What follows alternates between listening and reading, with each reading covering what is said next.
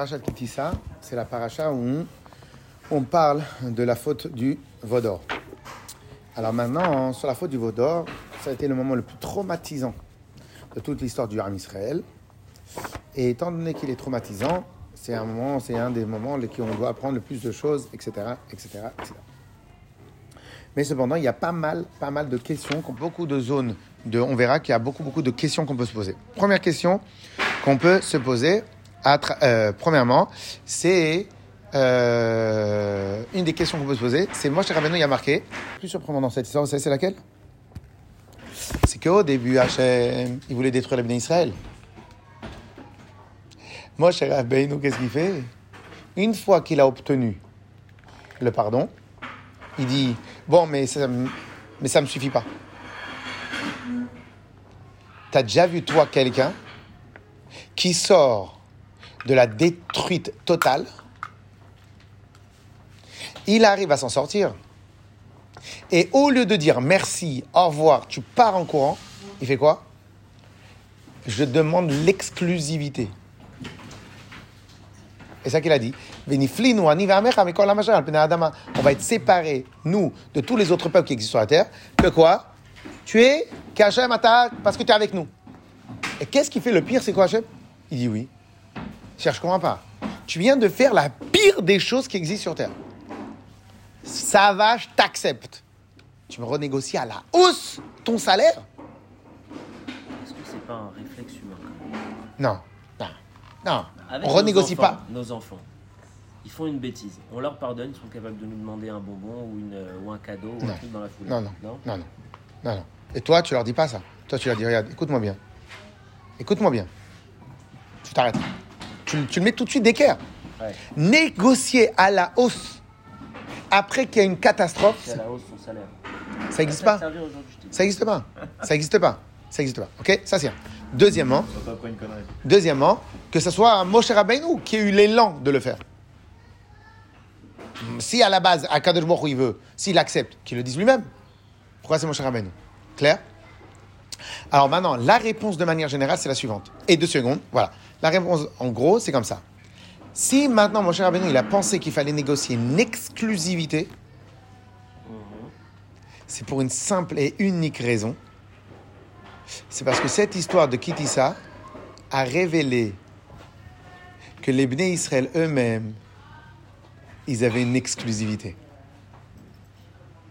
Parce qu'en vrai, j'ai sauté une étape. Tu ne peux pas. Alors maintenant, comment c'est possible que Moshe Rabbeinu, il vient et négocie à la hausse? Et pas une négociation à la il négocie une exclusivité. Il y a une règle absolue dans les lois humaines. Tu, tu ne négocies une exclusivité que si toi-même, tu as une exclusivité à donner. Je vais m'associer avec l'homme le plus riche du monde. Ok? Je vais m'associer avec l'homme le plus riche du monde. Le mec, il va te dire Ok, bon, c'est pas de problème, je m'associe avec toi. Toi, tu viens, tu dis Je veux une exclusivité. Alors, c'est toi qui as besoin de moi, c'est pas moi qui ai besoin de toi. À quel moment tu peux lui arracher l'exclusivité, c'est lorsque toi, tu as une particularité que personne n'a. Tu la veux, cette particularité? Exclusivité. Mais quoi, exclusivité? Oh, c'est moi le plus riche. a pas de problème. Tu peux être riche, mais tu peux pas tout acheter. On est d'accord? Donc en fin de compte, pourquoi Moshe Rabbeinu, il a pensé à cet instant-là, alors qu'il aurait pu négocier l'exclusivité à Matan Torah, il aurait pu négocier l'exclusivité à plein d'autres moments.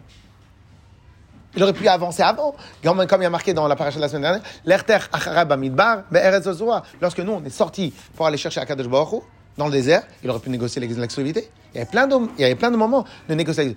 Pourquoi Moshe Rabbeinu il a eu le réflexe de négocier l'exclusivité, qu'Akadosh Baruch il soit exclusif avec nous, comme il y a marqué dans Rashi, Shelot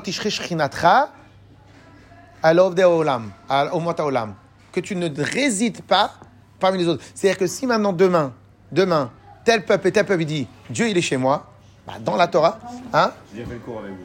Alors, ah oui, c'est possible. Si maintenant, Dieu, il, si maintenant il y a un autre peuple qui dit Dieu, il est avec moi, eh bien, a priori, c'est pas possible.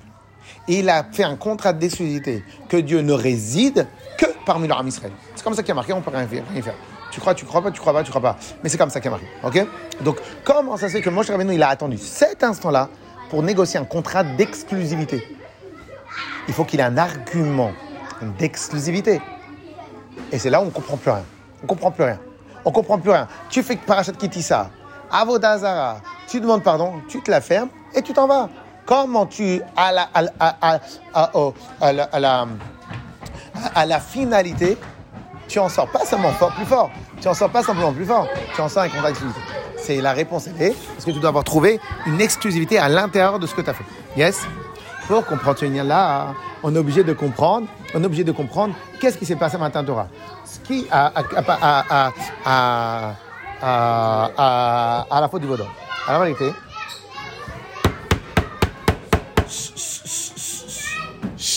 alors maintenant, pour comprendre cela, on va regarder le Rashi que vous connaissez tous. On va le faire en, en résumé. Le Rashi nous dit pourquoi il y a marqué Psol Lecha? Est-ce que tu te rappelles c'est quoi le Rashi qui nous dit Psol Lecha? Toi, Hachem il dit à Moshe Rabbeinu, toi. tu vas tailler pour toi. C'est quoi le pour toi? Il dit parce que c'est grâce à toi que j'ai pas détruit le Israël. Ah bon, qu'est-ce qui va passer Ok. Ah, il dit parce que Moshe Rabbeinu, pourquoi les tables de la loi ils ont été cassées?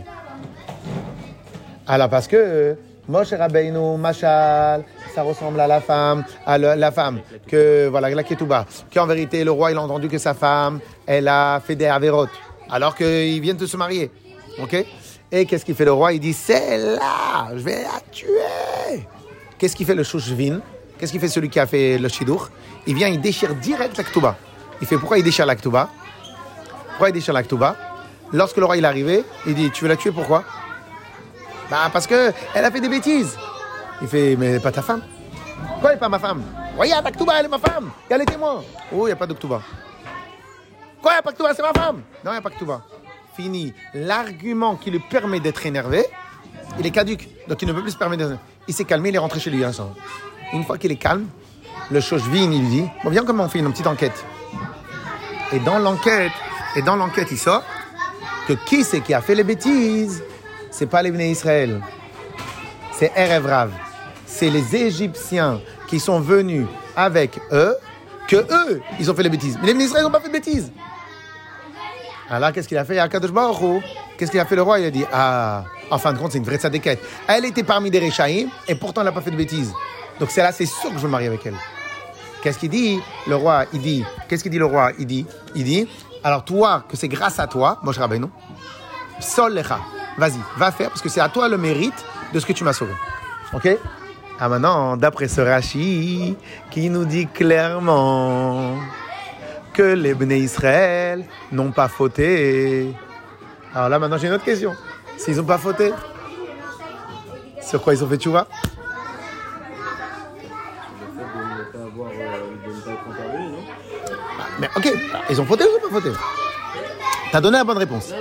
La réponse c'est quoi Ils ont fait teshuva sur avoir déçu Hachem.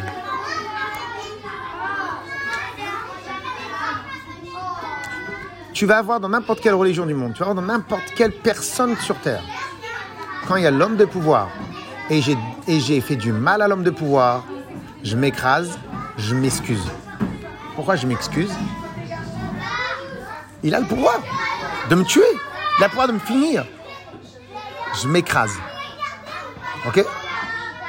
Parce que tu as fait une bêtise. Quand tu n'as rien fait, tu t'excuses pas.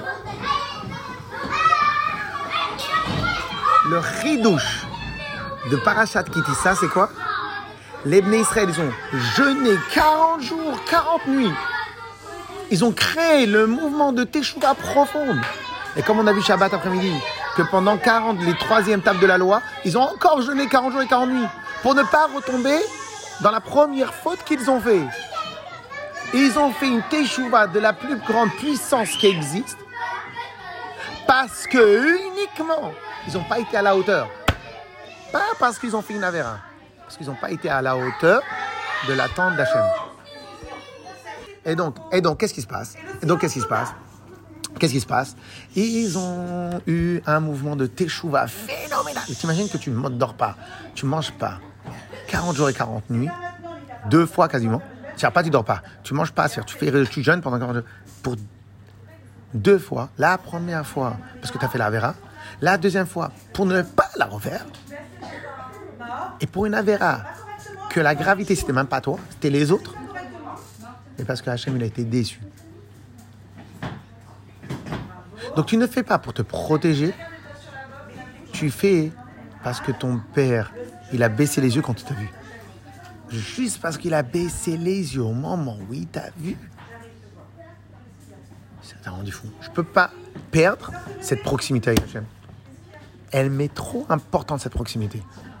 Je suis prêt à tout pour garder cette proximité.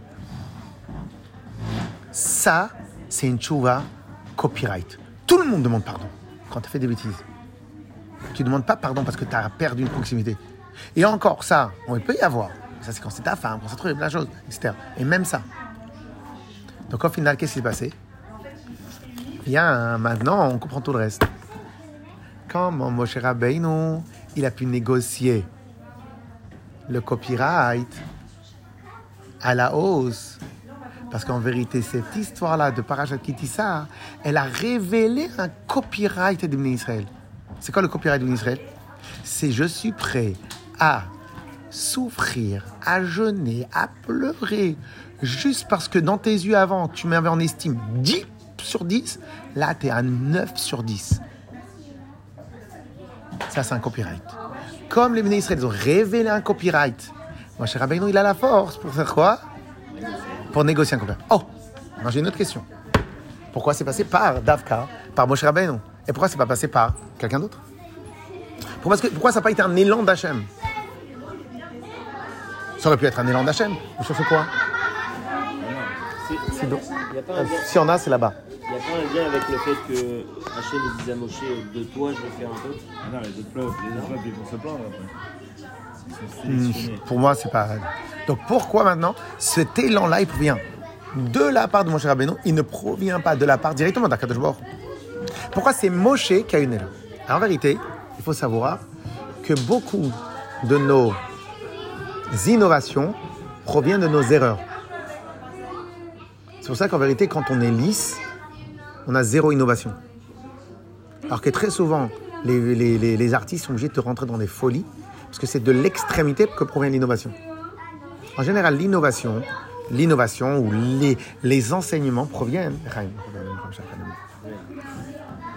Les enseignements proviennent de ou de tes erreurs ou d'un mouvement que tu as fait. Tu as initié un mouvement, tu as vu qu'il allait dans le mauvais, chemin, tu vas dans l'autre chemin. Mais quelqu'un qui initie aucun mouvement, on ne fait pas demi-tour, il ne peut pas apprendre, puisqu'il n'a rien développé, il n'a rien, il n'a rien avancé, donc il ne peut pas revenir en arrière. Clair? Qui a été à la base de l'idée tout le monde peut être un Ben Israël Alors, Moshe Rabbeinu, il y a participé. De quelle manière? Il a amené Erev Rav. Qu'est-ce- C'est quoi le mouvement de Moshe Rabbeinu quand il amène le Rav? C'est quoi ce mouvement? Tout le monde peut rentrer dans l'âme Israël. Allez, allez, venez, venez, venez connaître Dieu. Tout le monde peut rentrer dans l'âme Israël. Donc Moshe Rabbeinu, qu'est-ce qu'il a fait? Il a eu un mouvement dans sa tête qui est tant que tu veux te rattraper, tu veux t'attacher à Hachem, tu peux y arriver sans problème. Ok? Donc, Bokertov, Bokertov, Bokertov. Et donc, et donc, qu'est-ce qui se passe? Moshe Rabbeinu, lui, il a eu un mouvement de on est tous les mêmes. Tout le monde peut accéder à Kadosh. Sans travail, sans effort, tout le monde fait la même. Quand il a vu ce qui s'est passé, que fondamentalement, il y a une différence a l'âme divine et t'as pas l'âme divine. Fondamentalement, il y a une différence. Là, il a eu le réflexe de son mouvement des démarrages. C'est pour ça que je dis, que je dis que les questions, c'est quasiment la chose la plus importante dans l'étude. Les questions. Parce que si t'as pas de questions, c'est que t'as pas de mouvement dans ton esprit. T'as pas de questionnement, t'as pas de réflexion, t'as même pas de mouvement de toi vers l'extérieur. T'as rien. La réponse, après tu vas la donner. Mais même si tu te trompes dans la réponse, mais au moins tu as fait une réponse. C'est pour ça qu'en vérité, j'explique quand j'enseigne la Gemara, je, et c'est comme ça, la chita, la chita tunisienne, à l'aide d'études, c'est qu'en fin de compte, il fermait la Gemara, il mettait la Gemara, il fermait Rashi, il fermait Tosfot, il fermait tout le monde. Et il disait aux élèves, vas-y, qu'est-ce que tu comprends? Donne ton scénario. Une fois que tout le monde a donné son scénario, venez, on regarde qu'est-ce qui est bon. Et une fois que tu as donné ça, après tu peux ré- rééquilibrer là où tu as fait des heures. Mais quand tu es que auditeur, quand tu ne donnes aucun scénario, tu ne fais que prendre. Donc en fin de compte, comme tu fais que prendre, tu pourras jamais donner. Mais tout celui qui donne, et on le voit, hein, même dans l'argent, même dans le truc, même dans tout, tout celui qui donne, il a toujours plus à donner. Tout celui qui sourit, il a toujours plus à sourire. Tout celui qui aide, il a toujours plus d'occasions d'aider. Donc en fin de compte, il est important de toujours avoir un mouvement.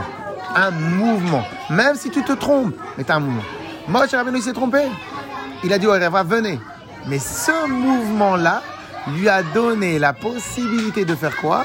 D'avoir un mouvement contraire. Pas la fin. Et lorsque, et lorsque Moshe Rabbeinu, lui, il a eu le mouvement de quoi? De Erev Rav. Donc pour lui, tout le monde rentre. Quand il a vu que les Israël, ils se sont pliés en 3000, juste parce que les yeux d'Hachem, ils n'étaient pas éclairés comme d'habitude, j'ai dit, mais non, mais non. Ce peuple-là, il est venu flic, nous. Ce peuple-là, il est différent. Je veux contrat d'exclusivité.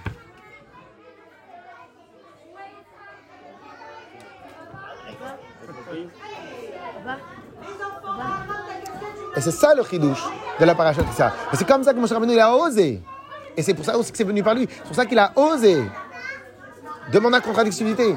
Mais dis-moi, dis, sois que je t'exquinte pas. Stop, stop, on reste à zéro. Oui, tu as raison. Mais là, on a découvert un point supplémentaire. Une exclusivité du Ram Israël. On a découvert grâce à cette expérience-là une exclusivité du Ram Israël. Je négocie la exclusivité. Comment, comment? Est-ce qu'on peut dire c'est une certaine chouva de la part de Moshe Rabbeinu, un rééquilibrage Oui, équilibrage. Cher tchouva. Après, le terme tchouva, le terme tchouva, c'est lorsque maintenant tu as fait une bêtise. Il y a- on- on- on- Non, on- par, rapport, oui. par rapport à- au fait d'avoir fait rentrer. Non, on ne. Par rapport au fait d'avoir d'avoir fait rentrer le, le rêve Ravelan, pas spécialement. non, tu, je, je- je- peut-être, je sais pas. Chazak ou